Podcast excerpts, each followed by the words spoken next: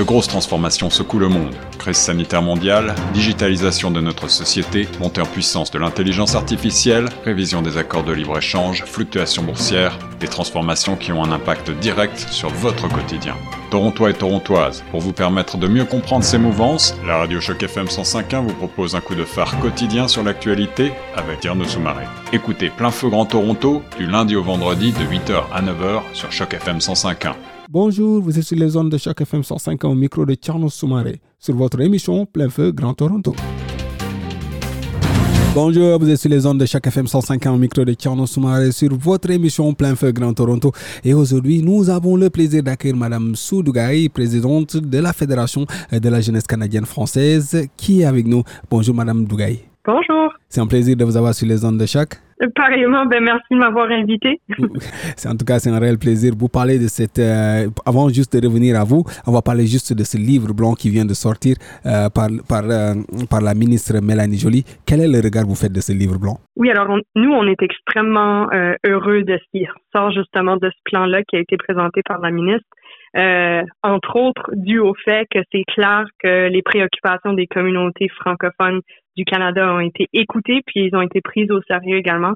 Alors, euh, bref, ça, ça nous fait sourire. On est bien heureux de voir euh, qu'est-ce qui en découlera. Est-ce que toutes vos attentes ont été euh, mentionnées dans ce dans ce livre dans ce livre blanc? Et si oui, est-ce que vous avez été aussi consulté pour pour avoir pour donner votre opinion par rapport à ce livre blanc? Oui. Alors, on, on, a travaillé en collaboration avec la Fédération des communautés francophones et acadiennes sur ce dossier-ci c'est pas l'entièreté. Là, il y a quelques, il y a quelques-unes de nos recommandations qui qui se retrouvent pas dans le document. Cela étant dit, euh, ce qui est présenté dans ce document-là englobe vraiment une grande partie de ce que nous on recherchait euh, dans une modernisation de la loi sur les langues officielles. Alors à ce niveau-là, euh, on est extrêmement satisfait. cela étant dit, c'est quand même c'est c'est un plan, c'est pas c'est pas officiellement un projet de loi. Alors nous nous on veut vraiment s'assurer que euh, quand, quand le projet de loi sera présenté, qu'on y retrouve tout ce qu'il retrouve dans ce plan de travail-ci. Alors, euh, en termes de consultation, évidemment, on a été consulté euh, à, plusieurs reprises. Alors, ça fait trois ans approximativement qu'on déploie beaucoup d'énergie sur ce projet-là. Alors, on est, on est, je sais que ça se répète, mais on, on est vraiment heureux, on est vraiment satisfait de ce qui en sort. Merci de le rappeler, c'est un projet de loi, c'est pas encore officiel, mais quelles sont les, euh, les demandes sur lesquelles vous avez voulu euh, être accentué euh, quand vous ont demandé de participer à cette consultation? Oui, alors on se concentrait beaucoup sur, ben, c'est un gros document là, alors je pourrais pas tout vous le résumer, mais des éléments clés qu'on est extrêmement heureux qui se retrouvent dans ce plan-ci, c'est entre autres euh, la centralisation d'un pouvoir par rapport aux langues officielles euh, au Conseil du Trésor. Euh, alors ça, c'est fait mention dans ce dans ce plan-là. Puis pour ceux et celles qui sont peut-être pas familiers, familières avec le dossier, l'objectif d'avoir un, agence centrale qui serait responsable de la mise en œuvre de la loi sur les langues officielles, ça ferait en sorte que quand quelqu'un ou quand quand je dis quelqu'un, ça veut pas dire nécessairement un individu là, mais quand il y aura un non-respect de la loi sur les langues officielles, il y aurait justement une agence centrale pour euh, pour euh, réprimander ou pour euh, comment je dirais un peu pour punir là, si on respecte pas une loi. Parce que pour l'instant quand on respecte pas la loi sur les langues officielles il n'y a pas grand chose qui en découle alors ça, c'est un des exemples qu'on a milité très fort pour. Puis tout ce qui est question aussi euh, d'accès à l'éducation euh, en français pour euh, les programmes d'immersion au pays, c'est quelque chose qui est extrêmement important pour nous. tout ce qui est question d'éducation, puis ça ressort justement dans ce plan-là également. Alors, c'est très bref. C'est comme je dis, ça fait trois ans qu'on travaille sur le dossier. Alors, il y a, c'était un long document de recommandation, mais ça donne un aperçu de, l'ampleur de ce projet-là. Trois ans que vous travaillez sur ce dossier. Pour rappel que c'est juste un projet, c'est pas encore officiel. Mais que va-t-il arriver au cas où le projet ne passera pas? Eh bien, reste à voir. Nous, c'est certain que pour nous, c'est euh, comment je dirais, c'est c'est un non négociable. On a besoin d'une modernisation de la loi sur les langues officielles. Ça fait 50 ans que ça fait au-delà de 50 ans que la loi existe en fait.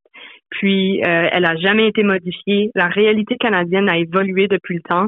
Puis il faut que cette loi-là change. Alors euh, c'est même pas envisageable que cette loi, que cette modernisation-là euh, serait pas acceptée. Puis je veux dire, euh, c'est pas impossible. C'est pas nous qui détiens ce pouvoir-là.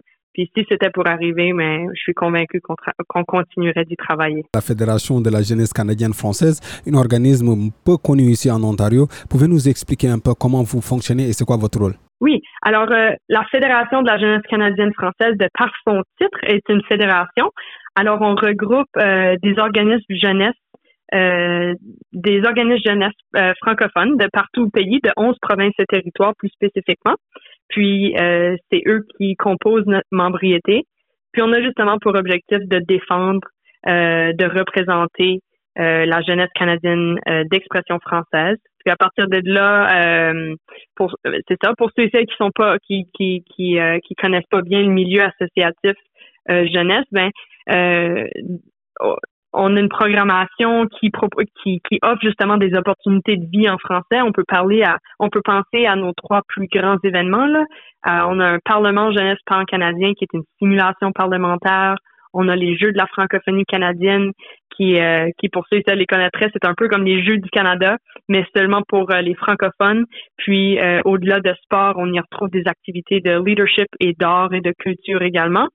Puis, euh, on a aussi un forum jeunesse pan-canadien qui a pour but de consulter euh, la jeunesse canadienne d'expression française. Alors ça, je dirais, c'est nos trois grosses nos trois grosses activités pour offrir des opportunités de vie en français. Au-delà de ça, on fait de la représentation politique au niveau fédéral. Alors, euh, notre siège social est à Ottawa. Alors, on, on, travaille au niveau politique euh, par là. Puis, euh, on offre également différents programmes. Euh, tout de suite, on a quelques programmes en, en matière d'employabilité qui offrent justement des opportunités, soit de stage ou de formation pour les jeunes. mais ça, c'est un exemple parmi tant d'autres au niveau de notre programmation. Alors, on est toujours bien occupés, pour le résumer bientôt 50 ans. La francophonie a changé entre-temps. On ne dit plus français, on dit francophone. Est-ce qu'il ne serait pas temps de changer l'appellation et de l'appeler francophone? Oui, alors ça, c'est euh, c'est une remarque intéressante. En fait, c'est une discussion euh, qui est soulevée. Euh, l'idée, en fait, c'est que Canadien, quand on regarde l'appellation de notre organisme, là, canadienne française, le tiret du français, si on se fie bien à la description de ce que ça veut dire, euh, c'est pas tellement, euh, c'est juste pour définir la langue en fait. Mais euh, c'est un élément intéressant que vous soulevez. Nous-mêmes, on utilise le terme, on n'utilise même plus francophone, on utilise le terme d'expression française pour que ce soit plus inclusif. Alors, certes, bref, ça peut faire partie de, ça, peut, ça risque de faire partie de nos réflexions. À quoi on doit s'attendre pour les années à venir pour cette fédération? Oui, alors, ben, certainement, est-ce que j'ai un sentiment que l'horaire restera chargé?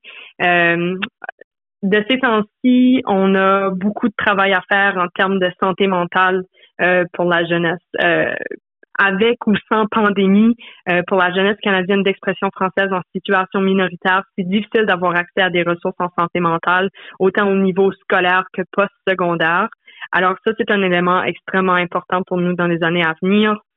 Euh, également tout ce qui euh, là tout de suite c'est pas encore fini là. Alors tout ce qui se rapporte à la modernisation de la loi sur les langues officielles c'est important.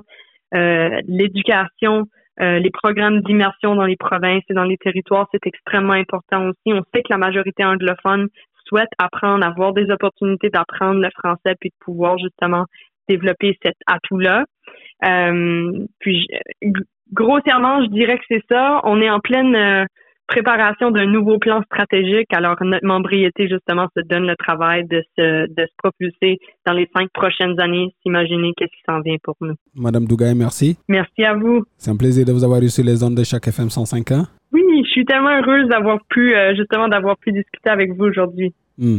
En tout cas, nous étions avec Madame Dougaï, présidente de la Fédération de la jeunesse canadienne française. Merci à vous. C'était un plaisir de vous avoir reçu les ondes de chaque FM 105.1. À présent, la suite des programmes sur la 105.1. Cette série originale de Choc FM 105.1 est financée par l'initiative de journalisme local du Fonds canadien de la radio communautaire et du gouvernement du Canada. Pour en savoir plus, suivez Choc FM 105.1 sur Facebook.